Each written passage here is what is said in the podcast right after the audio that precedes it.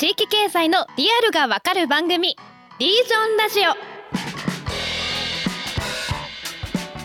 皆さんこんにちは。パーソナリティの KSB 瀬戸内海放送アナウンサー滝川夏樹です。ナビゲーターを務める AI 代表理事の木下仁です。同じくニュースピックスリージョンの郷拓磨ですこの番組は地域に根ざして新たなビジネスを生み出しているイノベーターの方々をゲストにお迎えして地域経済のリアルを学んでいきます。今回も木下仁さんそして郷拓磨さんと一緒にお送りします。よろしくお願いします。はいよろしくお願いします。よろしくお願いします。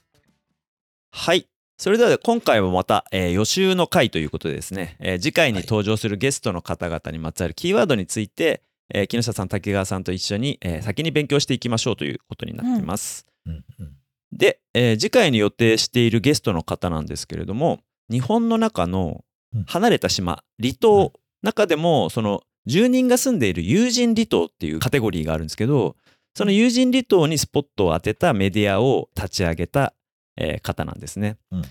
でまあ離島とか友人離島とか、まあ、カテゴリーはともかくまあ、旅行先としてはねあの魅力的じゃないですか、大体、まあ、あの沖縄のね島とか、あの八丈島とか、ああまあそうです。でもねところによりですよ。旅行先として魅力的かどうか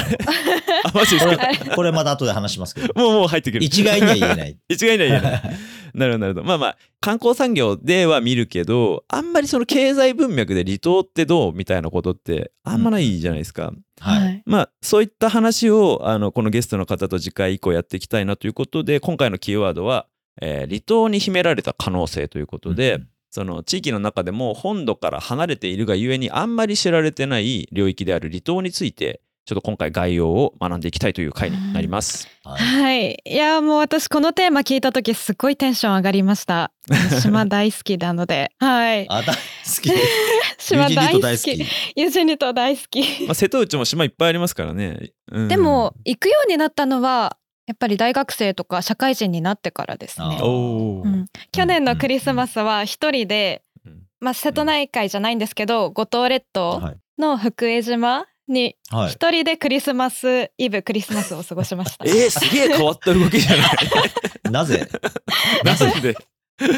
古いキリスト教のあの教会とかがねあのことはいっぱい残ってますよね。ありますし、はいはい、あと、まあ、たまたまクリスマスに行ったんですけどホテル建築がすごく好きで、うん、好きな建築家さんの宿に泊まりに、ね、ちょっと自分にクリスマスプレゼント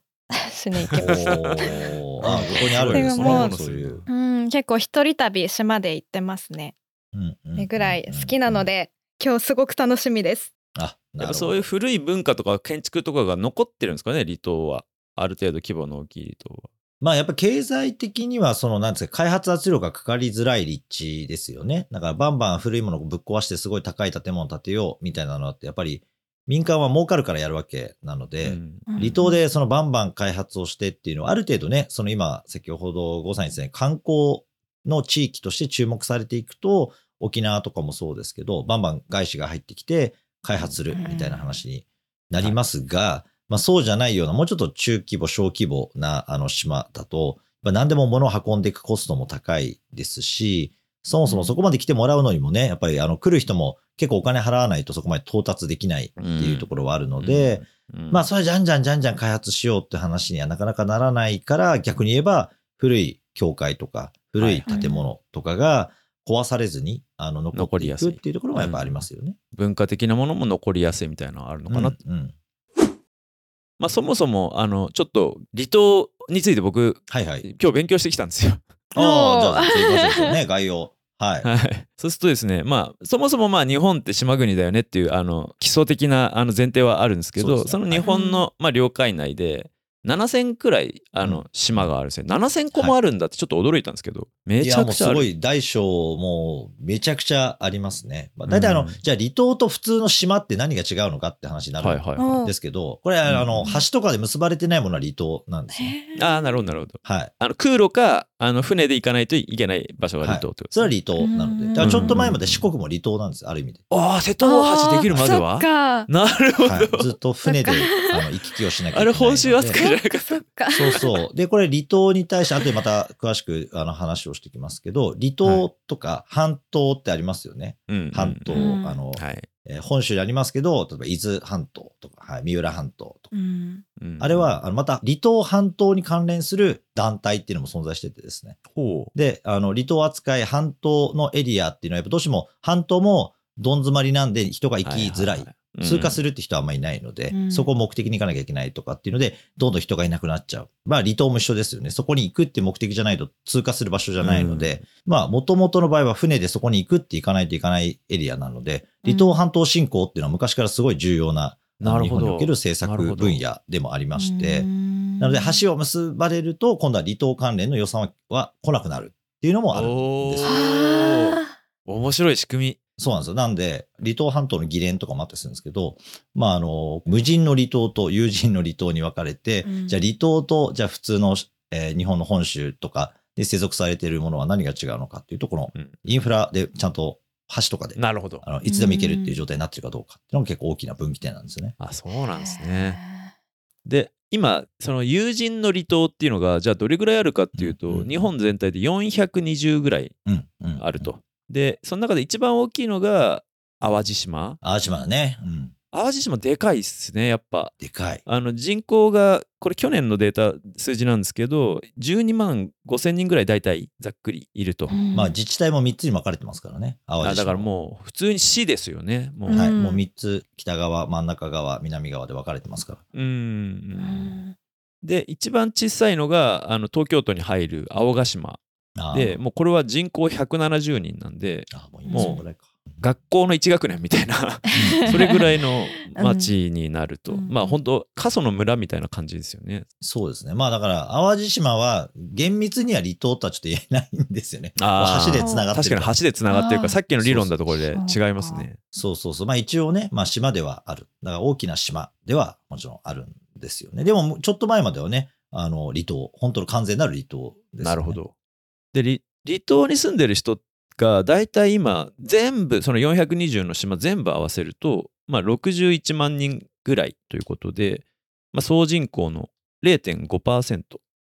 ほどの規模に、まあ、島に住んでる離島に住んでる人っていうのを全部合わせると総人口の0.5%ということで、はい、まあ決して多くはないけど、まあ結構いらっしゃるなという感じの規模感になる、うんまあ、数がね、そこそこ420ありますからね。分散してますからね。そうそう、分散してますからね。うん、そういう意味ではやっぱ島に住む、私は島に住んでるんだっていうふうに、あの、生活面で思われてる方、認識されてる方っていうのは、うん、もう本当に限られるんじゃないかなと思いますよね。なるほど、なるほど。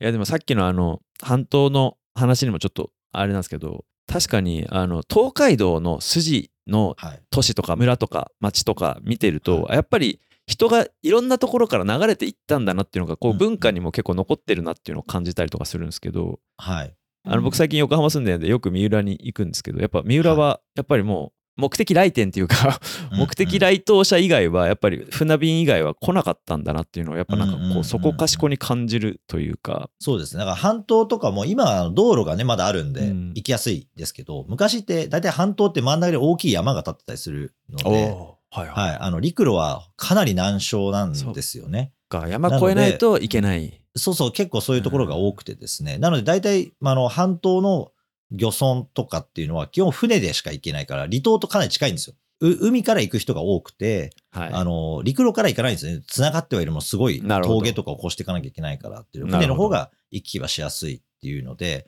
だからあの、経済圏とかも実は、あの、例えば岩手とか北側に行ったりすると、えー、内陸側と、うん、いわゆる三陸側っていうの、間にはすごい大きい山がバーっと、あの連なってあって、すごい峠を何個も越えたりするので、まあ今は高速道路とか鉄道もありますけど、それができる前っていうのはやっぱ、あの基本的には船で行くところなんですよね、三陸エリア。だから結構南側からずっと北にお魚を追っていって、入植してる人っていうのも結構いたりとか、逆に北側から南側に行くっていうので、内陸側と外っていうよりは、外側の人たちは実は違う地域との交易の方が盛んだったりするっていうのも。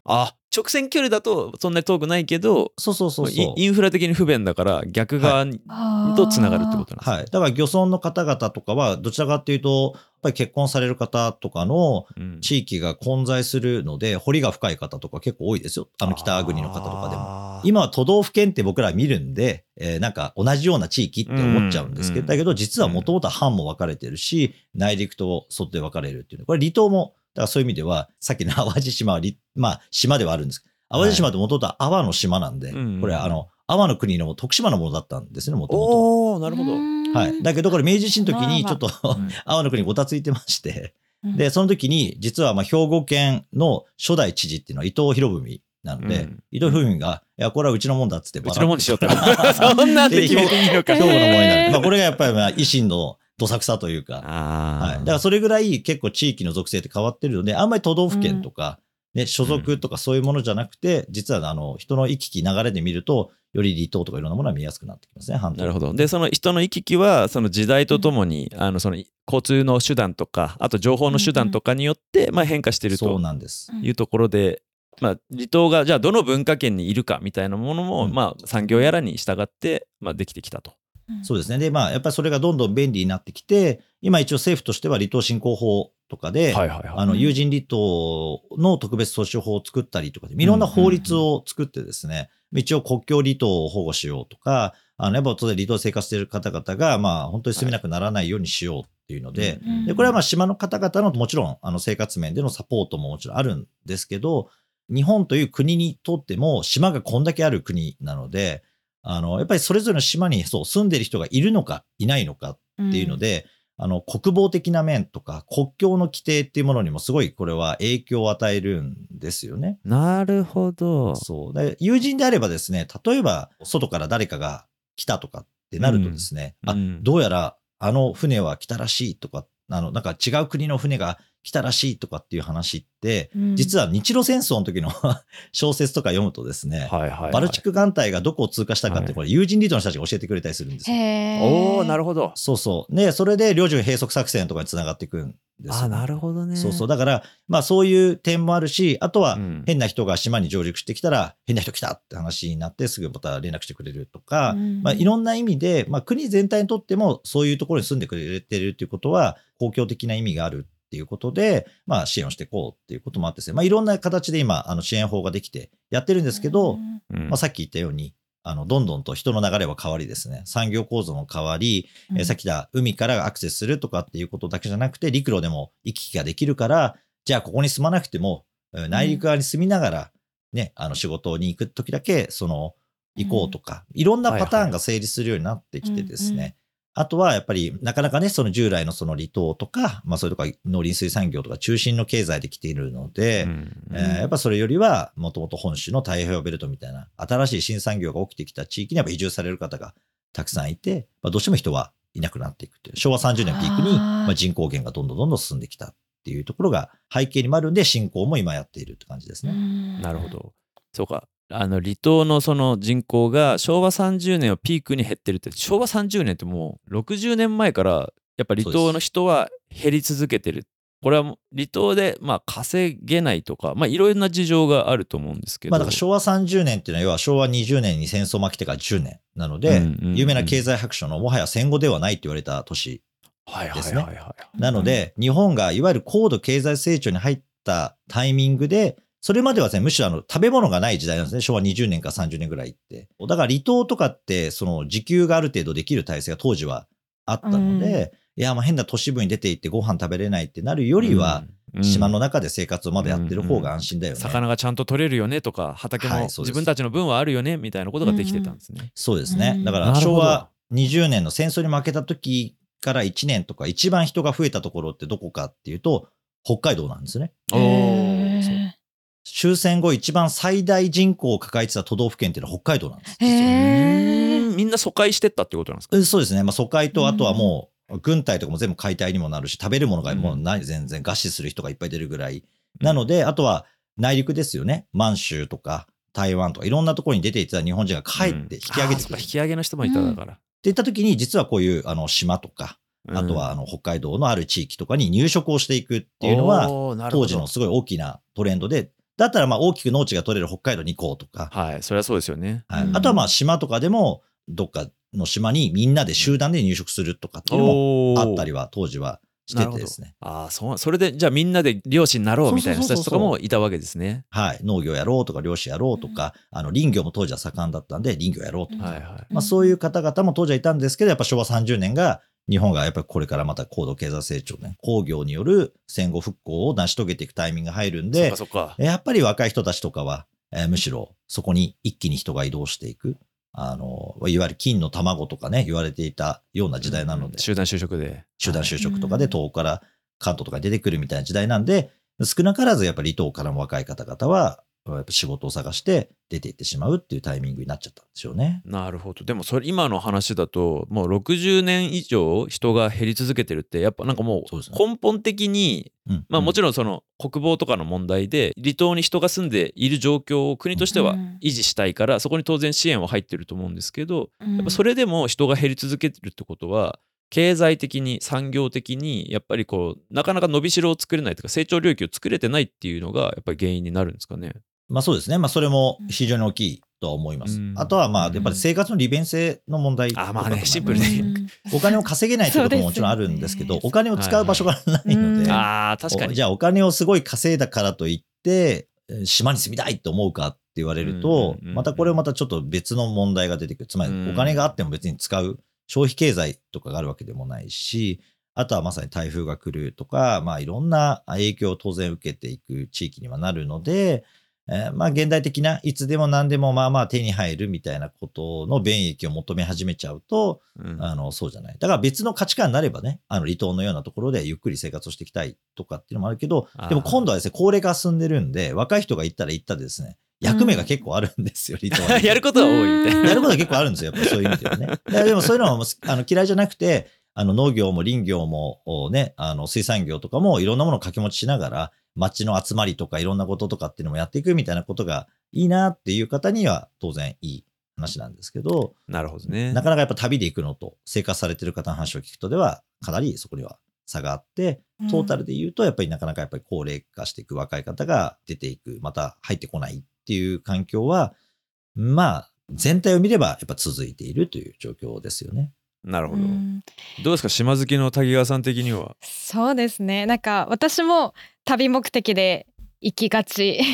で生活者ではないんですけど、その やっぱり島に行くとこう文化であったりとかこう、独自のコミュニティがあるっていうのはすごくいいなと思いますしハートフルな方も多いですから、うん、なんかそういった人のいる島がこうどんどん人が少なくなって無人島にどんどん近づいていってしまうっていうのはすごくこう寂しいような気もしますね。うん、そうだよね、観光業以外に地域をこう盛り上げるその離島の手段っていうのはどんなものがあるんですかね、うんうん、とお話聞いてて思いました。これはね、私の周りとかでもね、あの今でやっぱり住んでもらわなきゃいけないと。で、住むのもずっと住んでほしいって話になっちゃうんですけど、うん、やっぱちょっとね、ずっとって結構ハードルがやっぱ高いんですよね。あの、知り合いのお医者さんとかでもですね、うん、一生ここで医者やれって言われるとちょっと若干難しい。けれども、例えば3ヶ月、その島で診療所やるとかは、意外とね、やりたい人いるんですよ、私の周りとか。だから、まあ、あの、おそらく居住と観光の間っていうところで、一時居住っていうかね、あの、うん、半年とか3ヶ月とかっていうのをリレー方式でやっていくと、まあ、ワーホリじゃないですけど、はい。例えばね、あの、竹谷さんも、なんかいきなり一生住めって言われたら、ちょっといきなりちょっと構えちゃうと思うんですけど、うん、瀬戸内のどっかの島から3ヶ月間だけ通いをしてみる、ああ、それいいですね。それしたいかも。だったら、まあ そうそうそう、そんぐらいだったらまずやってみようかなっていう方は結構まあまあいまして、なので、まあ、島生活の短期版とか、そういうパターンっていうのは、まあこれからまた出てくるんじゃないかなと思いますね。確かに。香川県も今ワーケーションとか進めてますね。女木島、小木島とかっていうだからワーケーションはなんとなくその島にいながら東京の仕事をやるっていう感じとかね、うん、あの海外の仕事をやるとか、違う地域の仕事をやるみたいな感じのイメージですけど、でもさっきで地域の中でもあの担ってもらわなきゃいけないそのエッセンシャルワークというか、ほんの、うん、あの要素的に非常に重要なものがあるものの、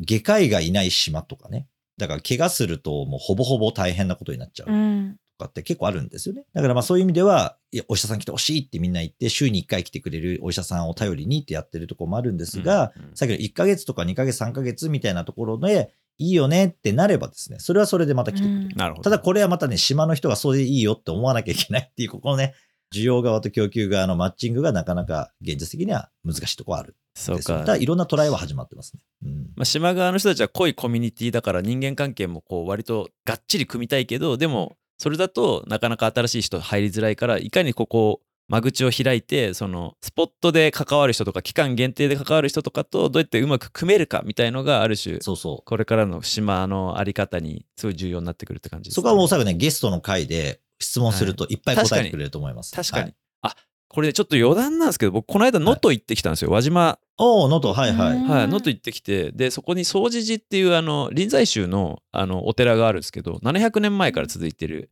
臨済宗の元総本山だったお寺があるんですけど、はいうんうんここがまさに今の木下さんの話と同じことを700年前からやってて、あの住職が輪番制って言って、あの75日くらいかな、75日交代とかで、日本中からその臨済宗のお坊さんが来ては、そこで修行修行というか、住職務めて、また自分のところに帰っていくと。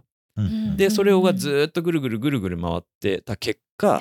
なんか輪島塗りが有名になりましたっていう話だったんですよ。ああ、なるほど、なるほど。はい。お寺に来て輪島塗り使って、これいいじゃんって言って、で、地元に帰っていくから、それでなんか、能登にはすごいいい塗り物があるぞみたいな感じで。全国に広まっていくんですね。人が入れ替わるから。でそれがあの北前船とセットになってあのいろんなエリアにあの広まっていったっていう話でめっちゃ面白いなと思ったんですけど。はい。そうそう。まあでもうん。まああの島々とかでもお互いに行き来をしながらあの、いろんな機能を果たしていくみたいな話っていうのは、うん、まあ、例えば石垣島は八重山諸島って言われているので、我々がして石垣島を、まあ、ある意味の中心と据えながら、各島々があの行き来をして、さらに八重山諸島として、まあ、他の地域との交易をやっていくみたいな、あのことも続いていたわけですね。琉球王国とかになる前からそういう生活をしてたりするっていう意味では、島って、あの、単独では存続できないんですよ。多くの場合。あまあ、半島も、あの、先で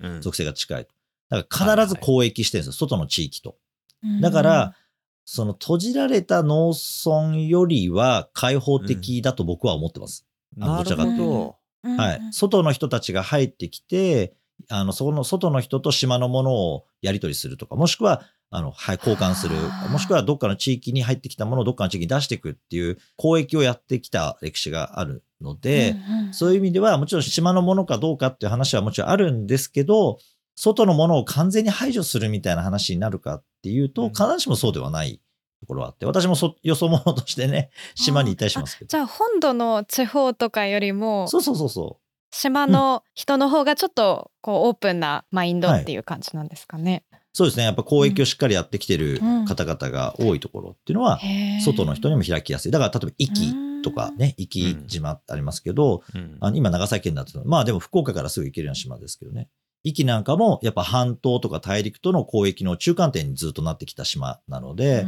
こういう島は必ず交易をずっとやってきているあの地域なので、だから外から入っていったあの知り合いとかも、まあもちろんいろんな話はあれどね、すごい今、あの政治活動してますけど、すごいやっぱ支持を集めてたりするっていうのを見ると、えー、あんな急に入ってって半年とかで。あいつはいいねっつって、ね。そうそうそう。で、今、市議会議員ね、トップ当選でやってますから、それはすごい、ね、全然地元出身でも何でもないわけですよ。だけどやっぱその変化をもたらす外の力ってものにはすごい前向きに捉えたりする。うわすごい。なんかそれ歴史の文脈がそういうもう DNA が備わってるみたいな気がして面白い話ですね。まあだからそういうカテゴライズがそんな強烈じゃないってことですね。地元の人と外の人って言ったら外の人は完全に排除だみたいな話になりがちかっていうと、まあ、必ずしもそうではない。別に普通に海の向こうから誰かが来てそこで交易するのが当たり前だった文化っていうことなんですね、うん、そうそう。だからさっきの五島なんかも典型ですよね。あの五島列島なんかも外から入ってくるものを得て大陸側から、あの本州側に行く、あの例えば砂糖とかねそういうものの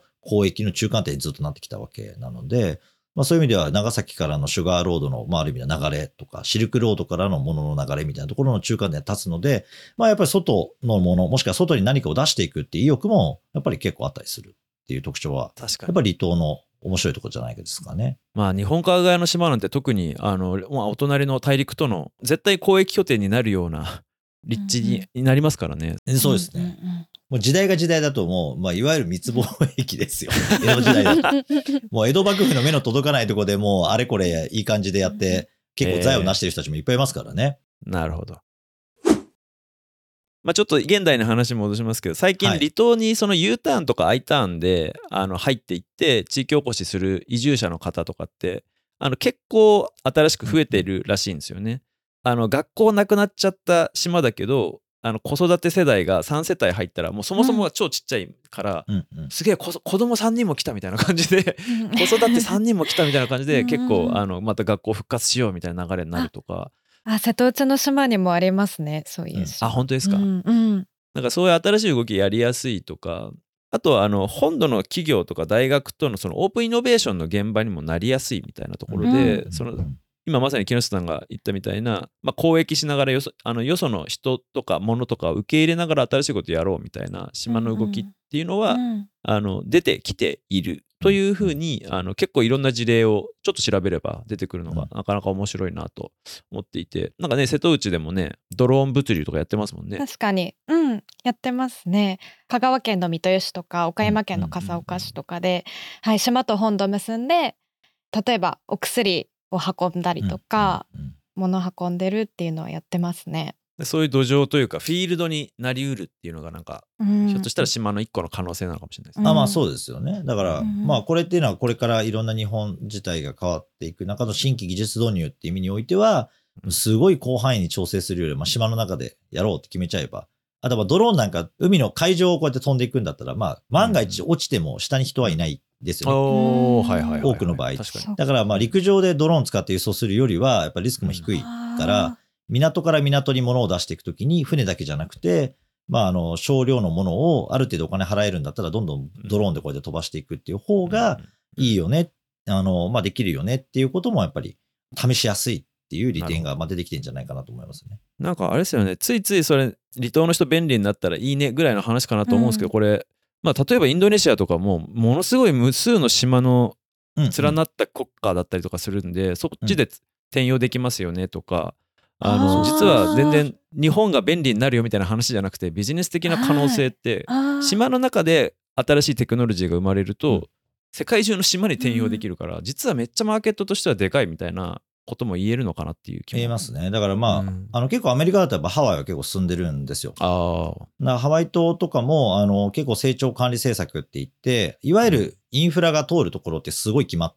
ていてですね。かつそれらはこれからまあ結構もう自家発どんどんやってねって話になっていて、うん、で、そうじゃないところはもうすでに今オフグリッドで生活が基本なんですよ。ああ、すごい。そう、ここから先の自然エリアで住む場合には、太陽光パネルとレインキャッチングシステムって言って雨水を貯めるっていう仕組みを使って、で、それを水としてあの浄化して使うっていうこととかを。先進的な。そうそう、もう、あの、こっから都市部からこっちって自然保護エリアとかだけど、いろんな規制はあるんですけど、一応住めるところに住むにしても、そこまで上下水とかはあのやらないし、電線も張りませんと。うん、ただ、ご自身でちゃんと進んでくださいっていうので、そういう仕組みにしてて。へえ、面白い。まあ、いろんなところでそういう目標を立てて、島がまあ、オフグリッドで島内だけで完結できるように持ってこうっていう仕掛けを作り始めたりしていて、まあ、そういうのが日本の場合の離島に進んでくれば、例えば電気代がほぼほぼ、例えば離島振興の予算だけで太陽光とか自家発やって、断熱性の高い家とか建ててやっていけば、住めばですね、電気代がかからないとか、なんかそういう生活モデルを根本から変えるような仕掛けとかっていうのも、まあ、実現できたりっていうのは、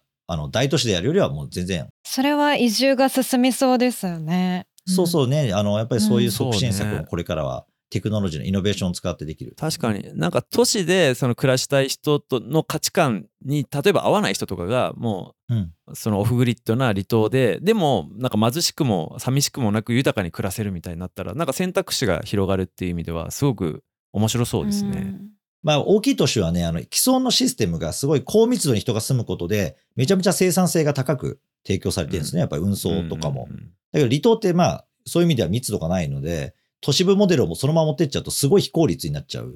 わけですよ。上下水道もそうだし、電気もそうだし、配送網もそのまま持ってっちゃうとすごい不利になるんで、まあ、そこはやっぱりイノベーションで、あの、非効率性をもう全く違うロジックの方法で、あの、すごい生産性高いモデルに切り替えると、都市と同じモデルでは列位なんですけど、違うモデルだったらほぼ一緒になる可能性はあると思います。えー、面白い。うん、めっちゃ未来の可能性の話になりました。うんうん、まあだからまあすごい今、だからまあ 結構離島ネタが結構みんな盛り上がるんですよね。なるほど、ね、なんか新しいものを導入できて面白くなるかもしれないと思って、まあさっき行き来する人が出てきたりとか、まあ一部もちろん定住される方も出てきたりっていうので、まあ少なくともこのまま行くと本当に人がいなくなってしまうかもしれないっていうところの中に、えー、結構地域がね、あの向かっているので、まあやっぱそういう意味では挑戦待ったなしっていう感じのことがようやく共有できてるのかなと思います、ね、なるほどなるほど、ありがとうございます。はいいやこういうポイントの解説というか今回のキーワード解説めちゃめちゃ広がりあって勉強になりましたね。で最後に今日の感想やあと次回のゲストに聞きたいことなんかをぜひ滝川さんにも伺いたいなと思うんですけど、うん、どうでしょう、はい、あの今までそれこそ観光目線でしか島のこと見られてなかったなと思ったのでこういろんなこうビジネスな目線経済の目線で見るのは面白いなと思いました。なんか今後の可能性どんな広がりがあるのかをより深掘りしたいなと思いましたし逆に島経済を支えるにあたってどのあたりに難しさがあるのかっていうのも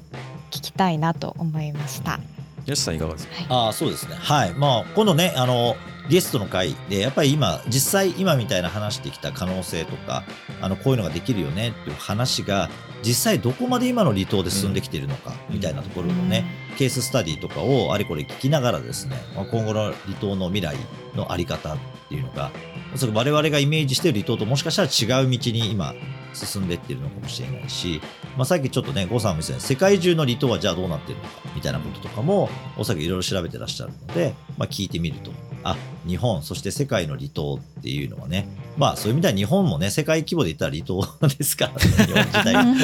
日本自体が総離島みたいな状態ですからね。はい。まあそういう視点でもね、ちょっといろんな話聞いてみたいなと、なるほど今日も話をしながら思いました。はい。いや、楽しみですね。はい。本日はありがとうございました。おしまいに番組からお知らせですニュースピックス地域経済カテゴリーでリージョンオリジナル記事を配信中です全国の各地域のニュービジネス事例起業家や後継ぎのインタビューなど紹介しています。そして番組についてのご意見ご感想改善点や企画のアイデアも募集中です。SNS でハッシュタグリージョンラジオで投稿してください。次回も新たなゲストとともに地域経済の未来を議論していきます。またお会いしましょう。